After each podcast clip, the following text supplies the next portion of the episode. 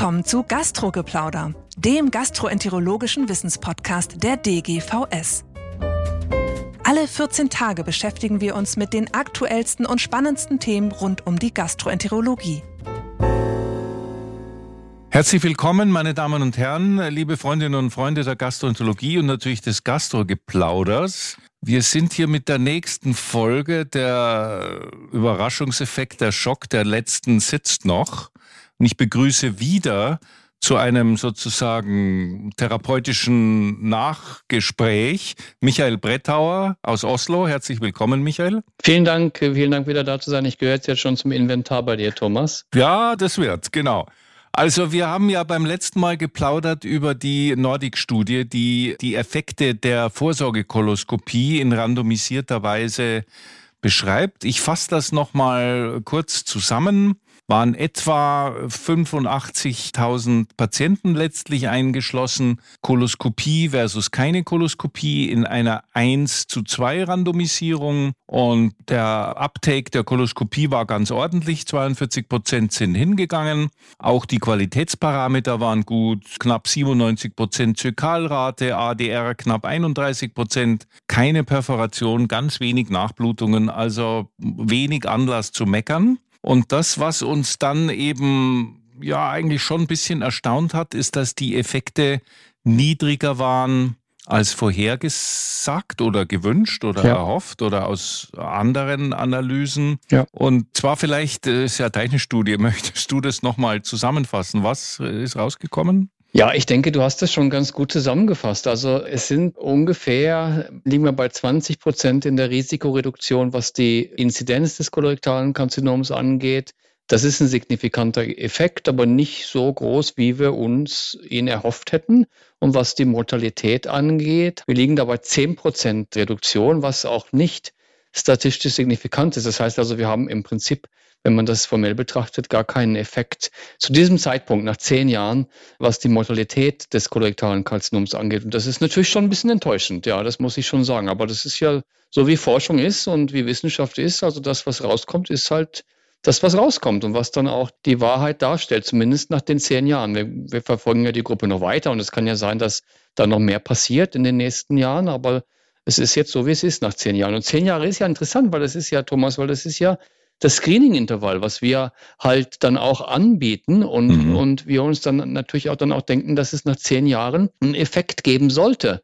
Und wir haben einen Effekt, aber ist nicht so super hoch, wie wir uns vorgestellt haben. Wir haben uns dann noch ein bisschen rumgeschlagen mit der per Protokollanalyse, weil die Zahlen, die du genannt hast, ist ja für die gesamte Gruppe die, die hingegangen sind und die, die nicht hingegangen sind. Und man kann natürlich sagen, ja, Moment, es zählen ja eigentlich nur die hingegangen sind. Darüber wollen wir jetzt nicht erneut diskutieren, aber da waren die Ergebnisse etwas besser, aber auch nicht so brillant. Wenn ich das recht erinnere, gut 30 Prozent in der Reduktion der Inzidenz des kolorektalen Karzinoms und dann habt ihr für per Protokoll, das ist ja offenbar ein bisschen komplexer, wie man das rechnet, zwei verschiedene Berechnungen und eine für die Mortalität und eine war bei 28, wenn ich das recht erinnere, und die andere bei 50 Prozent. Genau, genau richtig. Und das ist, wie du sagst, die per Protokollanalysen. Da gibt es immer höhere Effekte. Das ist ein Risikosport, diese per Protokollanalysen bei diesen randomisierten Studien, weil man halt nicht genau weiß, wie sich die Leute, die gekommen sind, von denen, die nicht gekommen sind,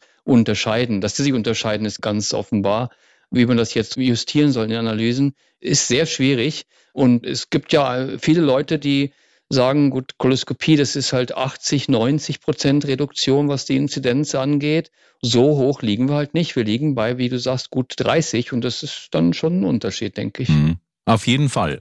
Aber ich finde es auch gut, dass ihr bei der Mortalität zwei verschiedene Berechnungen da gemacht habt. Dann kann sich jeder das so ja. raussuchen und entscheiden. Das ist ja immer transparenter, als wenn man sagt, hier ist die eine Wahrheit und das war's jetzt. Genau, das denke ich auch, ja. Gut, werden wir das jetzt sacken lassen müssen und dann auch im Gastrogeplauder wahrscheinlich mit anderen Experten drüber reden, was sie denn davon halten in den nächsten Wochen und Monaten. Habt ihr jetzt gleich noch ein zweites Tor geschossen, nur wenige Tage später nach der New England Publikation, habt ihr mit drei anderen Gruppen eine große gemeinsame 15-Jahres-Studie für, man höre und staune, die Sigmoidoskopie ja. gemacht. Deswegen ein bisschen der Titel, oh Gott, kommt jetzt die Sigmoidoskopie wieder zurück. Bloß nicht. und darüber reden wir dann noch. Aber als erstes, ich bin ja ein erklärter Hasser von Meta-Analysen, aber das ist jetzt eine richtige. Das heißt, ihr habt tatsächlich die Originaldaten gehabt. Genau, richtig. Das ist keine Meta-Analyse, so wie man sie eigentlich kennt. Und das ist ja wie du, ich bin da ganz deiner Meinung, Meta-Analysen sind auch so ein bisschen Risikosport, weil es da viele Fallgruben gibt. Dies hier ist keine Meta-Analyse, weil wir wirklich die Daten von diesen vier großen Sigmodoskopie-Studien, also randomisierten Studien, eingesammelt haben und auch mit den vier Gruppen, also aus den USA, aus Großbritannien, aus Italien und aus Norwegen zusammengearbeitet haben. Wir haben zusammengesessen, haben die Daten zusammen ausgewertet, die wir halt von zu Hause alle mitgebracht haben und haben halt dann eine sehr große Gruppe, 280.000 Menschen zusammen gehabt, die alle 15 Jahre nachverfolgt wurden nach der Sigmoidoskopie. Das war ja damals vor 15 Jahren. Da gab es ja wenige, die Koloskopie-Screening gesagt haben, das ist eine gute Idee und da war halt Sigmoidoskopie das, was viele Leute gemacht haben. Jetzt eine Frage noch. Alle diese Gruppen, ihr auch, haben das ja schon veröffentlicht. Ist da bei dieser Analyse irgendwas neu, nämlich 15 Jahre versus zehn Jahre oder haben alle vier schon nach 15 Jahren ihre Ergebnisse veröffentlicht gehabt? Alle vier haben nach 15 Jahren ihre Ergebnisse veröffentlicht in den letzten drei Jahren. Das, was jetzt hier natürlich neu ist, ist, dass wir wegen der großen Fallzahl jetzt, weil wir jetzt wirklich alle zusammen hatten mit fast 300.000 Menschen, dass wir wirklich auch Untergruppen, also Subgruppenanalysen machen konnten, die wir natürlich die einzelnen Studien nicht so präsentieren konnten. Und da gab es ja schon einige Indizien die letzten vier, fünf Jahre, dass vielleicht der Effekt vom endoskopischen Screening bei Männern und bei Frauen unterschiedlich ist. Und wegen dieser großen Fallzahl jetzt konnten wir natürlich erstmals auch dann gucken, ob das denn so stimmt und wie das ist, sowohl was Männer und Frauen angeht, als auch das, was das Screening-Alter angeht. Und das ist das Interessante hier, denke ich. Verstehe. Jetzt noch mal ganz kurz zur Methodik oder zu den Grunddaten. Wir schleichen ja immer unserem Podcast um die eigentlichen Ergebnisse ein bisschen rum zunächst. Also diese Sigmoidoskopien, die wurden natürlich auch eingeladen, wie die Koloskopien. Und der Uptake, also wie viele Leute hingegangen sind, war ja höher. Der war höher als zum Beispiel bei der Nordic-Studie, die wir letztes Mal besprochen haben. Da waren es, wie du sagst, gut 40 Prozent. Hier war es wieder in allen vier Studien in den vier Ländern, die sind eingeladen worden, aber ein bisschen unterschiedlich. Also in Großbritannien und in Amerika waren das Studien und auch in Italien waren das Studien, wo die Leute erst gefragt wurden, ob sie denn Interesse hatten, an einer Studie, Sigmodoskopie-Screening-Studie teilzunehmen. Und nur die Ja gesagt haben, also ich bin interessiert, wurden dann randomisiert. Das heißt also, da gab es schon mal eine Präselektion, wenn man will. Und nur die Menschen, die interessiert am Screening waren, sind in die Studie reingekommen. Deswegen sind natürlich auch bei diesen drei Studien die Teilnahmeraten eine ganze Ecke höher als zum Beispiel bei der Nordic-Studie, die wir vor ein paar Tagen besprochen. Das heißt also, das ist zwischen 60 und 84 Prozent in den einzelnen Studien ist die Teilnahme. In Norwegen war das wieder so, wie wir es auch in der Koloskopie-Studie später gemacht haben. Das heißt also, die Leute wurden direkt vom Bevölkerungsregister eingeladen und da war die Teilnahme ungefähr, ich glaube, es waren bei 64 oder 65 Prozent aber schon eine ganze Ecke höher als fürs Koloskopie-Screening. Okay, aber ich liebe ja, wenn das Kleingedruckte wichtig ist. Das ist natürlich, wie du sagst, völlig was anderes, wenn man die Leute sagt, wollt ihr mitmachen und da machen natürlich mehr mit. Hm. Trotzdem, bei euch war es ähnlich und war eine Differenz von 42 auf so 64 Prozent, mhm. also gut 20 Prozent. Wie ist das zu erklären? Habt ihr die Koloskopie zu martialisch beschrieben in eurem Aufklärungsbogen oder? Wenn man sich die Teilnahmeraten anguckt in den einzelnen Ländern und vergleicht, zum Beispiel mit der Koloskopie-Studie, die wir letztes Mal dran hatten, und wenn man Norwegen sich anguckt, Norwegen ist das einzige Land, wo wir sowohl die Sigmodoskopie-Studie gemacht haben und dann zehn Jahre später oder acht Jahre später auch die Koloskopie-Studie und die Teilnahme da war eigentlich, da war kein großer Unterschied. Es waren ein paar Prozent. Ah, okay. Das heißt also, ich glaube, es kommt darauf an, wo man, wo man ist und wie man fragt und wie die Bevölkerung vorbereitet ist, wirklich. Also die Norweger waren gleich brav zur Sigmodoskopie und zur Koloskopie zu erscheinen. Ja, also in Skandinavien gibt es ja immer sehr, sehr hohe hm. Teilnehmerraten. Ne? Also wenn man die Leute mhm. fragt und wenn man denen was anbietet, dann gehen die auch hin. Woran das liegt, das weiß ich nicht genau. Vielleicht ist es so, dass die Leute nicht so gewohnt sind, dass man so einen guten Service kriegt. Und wenn jemand sagt, komm, du kriegst was hm. umsonst, wir, wir, können dich untersuchen, dann kommen die halt und haben das Vertrauen, dass man das so richtig macht. Okay, also sagen wir mal, wenn die Verhältnisse vergleichbar sind, dann ist auch der Uptake gleich. Genau. Die nächste Frage ist natürlich, es werden dann ja immer welche koloskopiert nach der Sigmoidoskopie. Richtig. Nämlich die, die da was haben in der Sigmoidoskopie. Richtig. Wie waren denn da die Zahlen? Ja, also Sigmoidoskopie ist ja im Prinzip so, was man Triage-Screening nennt auf Englisch. Das heißt also, man macht erst die Sigmo und dann die Leute, die halten Adenom oder bei zwei Studien nur einen Polyp haben, ganz gleich, ob es ein Adenom war oder ein hyperplastischer Polyp, die wurden dann zur Koloskopie eingeladen. Die Raten waren zwischen drei und 14 Prozent. Also zwischen drei und 14 ah, okay. Prozent der Leute, mhm. die zur Sigmoskopie kamen, hatten einen Befund, der dann zur Koloskopie geführt hat in den einzelnen Ländern. Ah, okay. Also kann man nicht sagen, das ist eine heimliche Koloskopiestudie gewesen. Nee, wirklich. Also es war, wie gesagt, wenn man den Schnitt nimmt, waren es ungefähr acht bis zehn Prozent, die zur Koloskopie gekommen sind nach der Sigmo. Also es waren nicht viele.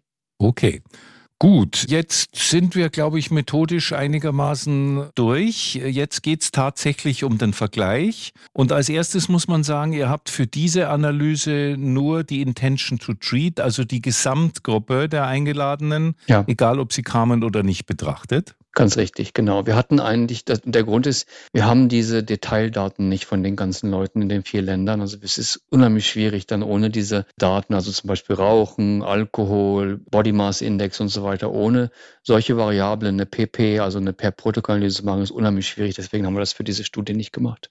Okay, also jetzt nochmal als Banner drüber steht die Nordic-Studie mit kolorektaler Karzinom-Inzidenzverminderung hm. in der Intention to Treat 18 Prozent, also knapp 20% und die Mortalität 10 Prozent nicht signifikant. Was macht die Sigmoidoskopie in dieser größeren und auch längeren Studie? Ja, also Take-Home-Message, die Sigmoidoskopie kommt ein bisschen besser raus als die Koloskopie natürlich nach 15 Jahren im Vergleich zu 10 Jahren für die Colo-Studie. Das heißt also, was die Inzidenz angeht, das geht runter mit Screening von 2,3 Prozent Inzidenz auf 1,8 Prozent. Und das heißt also, es ist 21 Prozent Risikoreduktion. 21 Prozent. Für das Auftreten des Karzinoms Fürs haben wir 21 versus 18, um es nochmal schlaglichartig genau. darzustellen. Und die Mortalität? 20 Prozent. 20 Prozent Effekt im Vergleich zu 10 Prozent für die Koloskopie-Studie von vor einigen Tagen. Doppelt so hoch. Doppelt so das hoch nach 15 Jahren. Ne? Das muss man immer noch betonen, nach ja. 15 Jahren gegenüber 10 Jahren. Ist denn vielleicht dann für die Mortalität noch ein besserer Effekt zu erwarten? Einfach mehr als für die Inzidenz nach 15 Jahren? Es ist natürlich Spekulation, aber es ist ein bisschen mein Eindruck, dass, und wir haben letztes Mal schon ein bisschen drüber gesprochen, das sind ja Studien, die ungefähr in einem Abstand von zehn Jahren gemacht wurden. Ne? Die Sigmo-Studien, da war das Screening ungefähr zehn Jahre vor dem Screening in der Koloskopie-Studie. Das Screening bei den Sigmo-Studien hat, die erste Studie hat 1993 angefangen zu screenen und die Studie war fertig 2002. Kolo-Studie hat angefangen 2008. Also ungefähr zehn, vielleicht ein bisschen mehr Jahre Unterschied. In der Zeit hat sich ja die Prognose des kolorektalen Karzinoms sehr verändert, also verbessert. Heißt also, ich glaube, es ist für das Screening heutzutage, und es ist ja nicht die Schuld des Screenings, aber das für das Screening heutzutage schwerer, eine Mortalitätsreduktion zu beweisen, wenn von vornherein, ob man jetzt screent oder nicht, die Prognose schon so viel verbessert wurde, wegen halt einer viel besseren Behandlung, ne? in allen Stadien, auch den Spätstadien des kolorektalen Karzinoms. Wenn man dann so eine Situation hat, und die haben wir ja mehr und mehr, und es ist ja super für die Patienten, die das angeht, dann ist es halt sehr schwierig für den Screening irgendeinen Effekt zu beweisen, was die Mortalität angeht. Ich glaube, das ist, ein, ist eine Erklärung für diesen, sage ich mal, enttäuschenden Effekt der Koloskopie im Vergleich zur Sigmoskopie, was die Mortalität angeht verschiedene Zeiten, in denen wir das gemacht haben. Also da wurden ja schon verschiedentlich Sektkorken knallen gelassen, weil die Prognose des kolorektalen Karzinoms immer besser wird. Und ja. das wird ja im Allgemeinen dann der Vorsorgekoloskopie zugeschrieben. Ja. Da hast du ja jetzt gerade ein dickes Fragezeichen dahinter gesetzt. Ja, ich glaube nicht, dass es die Vorsorgekoloskopie ist. Ich denke, es ist vor allem die verbesserte Behandlung in allen Stadien. Und das haben ja auch einige onkologische Studien gezeigt. Mhm. Und wie gesagt, das ist ein Problem für Screening. Es ist nicht der Fehler vom Screening. Das Screening ist jetzt besser als noch vor 10 oder 15 Jahren. Das wissen wir ja auch alle. Es ist jetzt der Fokus auf die Qualität, die ADR und so weiter. Wir haben bessere Instrumente. Aber wenn die Onkologen alle oder die meisten Patienten so gut behandeln können, wie sie das jetzt machen, dann ist natürlich dann nicht mehr so viel zu holen für die Vorsorgekoloskopie. Gut, also wir werden diesen Podcast in der Onkologie streuen. ja.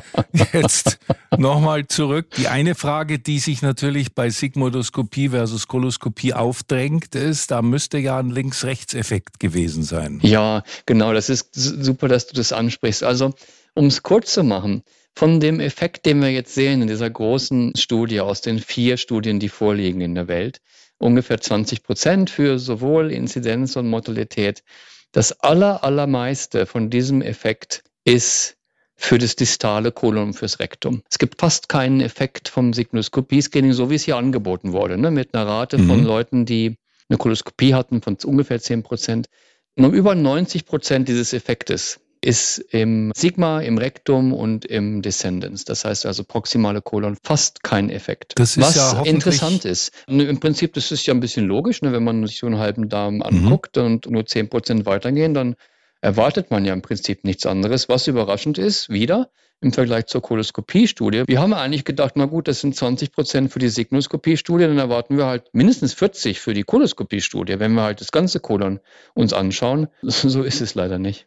Kann man bei Nordic auch schon was sagen über links versus rechts? Wird ja immer behauptet, rechts wird mehr übersehen und so weiter? Ja, wir haben noch keine Daten zu. Wir machen das beim nächsten Update in der Nordic-Studie in zwei Jahren. Die Eventrate ist noch nicht hoch genug und wir haben deswegen keine Subgruppenanalysen gemacht, zu diesem Zeitpunkt nach zehn Jahren. Okay, Jetzt möchte ich nochmal auf deine äh, Eingangsbemerkung zurückkommen, ob die Sigmoidoskopie zurückkommt und du hast gesagt, oh Gott, lieber nicht. Also als Gastroenterologe und Endoskopiker und ich habe ja über 3000 Sigmoidoskopien gemacht in diesen Sigmoidoskopie-Studien, also in der norwegischen Studie, die hier mit vorliegt. Habe drei Jahre 18 Sigmoidoskopien am Tag gemacht in der Studie und das oh ist oh ja, wie du das auch weißt und viele andere älteren Kollegen, ist eine Sauerei. Es ist unangenehm. Mhm. Ich möchte da eigentlich nicht wieder zurück. Das war bei uns ein bisschen Fließbandarbeit, als wir das gemacht haben, 1999 bis 2001. Die Leute kamen so, wie sie waren. Die haben dann ihren Einlauf bekommen und dann wenn die dann auf der Toilette waren, kamen die dann bei uns rein und hat man die untersucht und dann, wie das ja war damals, hat man noch Luft benutzt teilweise. Wir waren gerade so ein bisschen dabei, CO2 einzuführen und dann kam dann die braune Suppe von oben. Ne? Und da musste man sich dann beeilen, dass man dann vor der braunen Suppe sich wieder zurückzieht und die Polypen abträgt, mhm. bevor der Patient wieder zum Klo musste. Und ich glaube nicht, dass wir dahin zurück sollten eigentlich. Also wir müssen uns da was Gutes einfallen lassen.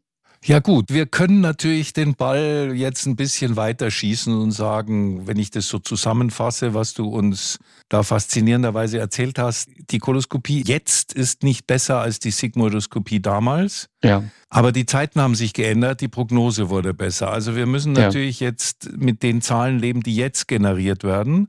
Das heißt, eine neue Sigmoidoskopie-Studie könnte, Fragezeichen, auch schlechtere Ergebnisse bringen ja. oder nicht so einen großen Effekt haben. Jetzt ist natürlich nicht, wahrscheinlich sowieso nicht die Frage in den meisten Ländern Sigmoidoskopie versus Koloskopie, sondern die Frage ist, schalte ich noch einen Stuhltest vor, also den FIT-Test? Ja, genau. Und da können wir ja die letztendliche Entscheidung verschieben. Da laufen ja zwei bis drei, je nachdem, wie man sieht, große randomisierte Studien die als erstes ins Ziel gehen werden, sind die Spanier. Ja. Weißt du da ein bisschen was? Hast du an der Tür gehorcht? Ich glaube, die sind bald fertig mit ihren ersten Analysen. Das ist ja auch eine Zehnjahresstudie. Also FIT und Koloskopie wurden da vergleicht. Und ich meine, die werden im Laufe des nächsten Winters fertig mit ihren Zehn-Jahres-Analysen. Das heißt also, das ist hoffentlich in vielleicht einem halben Jahr draußen. Das ist natürlich sehr spannend, wie du sagst, wie das FIT-Screening sich im Vergleich zur Koloskopie verhält. Die Spanier können natürlich nicht sagen, wie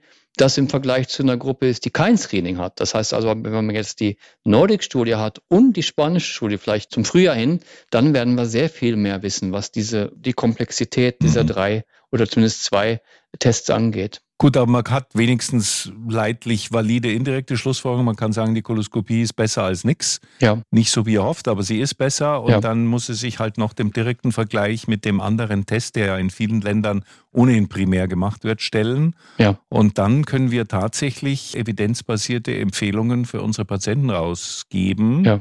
Es sei denn, es sind beide gleich. Du weißt ja, dass in Deutschland die Patienten eine Auswahl haben. Die Richtig. können entweder ein FIT-Regime wählen oder sich für die Koloskopie entscheiden. Ja, und das ist ja auch gut so, denke ich. Ich meine, es läuft darauf hinaus. Wir haben jetzt gute Zahlen für die Koloskopie. Das ist nicht so super, wie wir uns erhofft haben, aber gut, es ist ein Effekt da, der halt so groß ist, wie er ist, sage ich mal, um die 20 Prozent, was die Inzidenz angeht. Und jetzt müssen wir noch die spanischen Daten abwarten. Und dann glaube ich, müssen wir wieder zurück uns besinnen auf im Prinzip die Zielsetzung auch des deutschen Programms, die ja sagen, gut, es ist halt eine Entscheidung, die dem Patienten erklärt werden muss, was kann man erwarten und auch quantifiziert werden muss. Und dann kann der Patient oder der Mensch ist es ja, es ist ja kein Patient, sich entscheiden, okay, das ist halt das, was ich erwarten kann, was die positiven Effekte angeht. Die negativen Effekte, also zum Beispiel Perforation, Blutung und so weiter, Nachblutung, bei den beiden zum Beispiel im Vergleich zum nicht-Screening, das heißt, wenn man nicht hingeht. Und da kann dann jeder entscheiden, die Daten müssen so dargelegt werden. Und es gibt ja schon gute Broschüren in Deutschland, wie man das sich so vorstellt. Und mhm. jetzt kommen halt die Daten, man muss dann die Zahlen ändern und muss dann den Leuten das darlegen. Und wer kommt, der kommt. Und wer nicht kommen will, ist es dann auch gut, denke ich. Ja, wunderbar. Das ist ja ein fast schon zu versöhnliches Schlusswort, aber, aber ein, ein auf jeden Fall sehr gutes. Also es wird spannend bleiben. Wir werden weiterhin, ich hoffe auch gemeinsam Breaking News aus der Vorsorge, aus der Koloskopie bearbeiten. Ich danke dir nochmal ganz herzlich für diese beiden wunderbaren Podcasts und die tolle Information, die da drin steckt. Und meine Damen und Herren, auch Ihnen danken wir fürs Zuhören. Bleiben Sie uns gewogen, abonnieren Sie das Gastro-Geplauder auf den üblichen Medien oder direkt auf der Website und schreiben Sie uns bitte Ihre Kritik und Anregungen. Vielen Dank. Das war Gastro-Geplauder, der gastroenterologische Wissenspodcast der DGVS. Alle Informationen und Links zur Folge finden Sie in den Show Notes und unter dgvs.de slash podcast. Haben Sie Feedback oder Fragen zur Folge oder möchten Sie ein Thema vorschlagen? Dann schreiben Sie uns an podcast.dgvs.de. Vielen Dank fürs Zuhören und bis zum nächsten Mal bei Gastrogeplauder.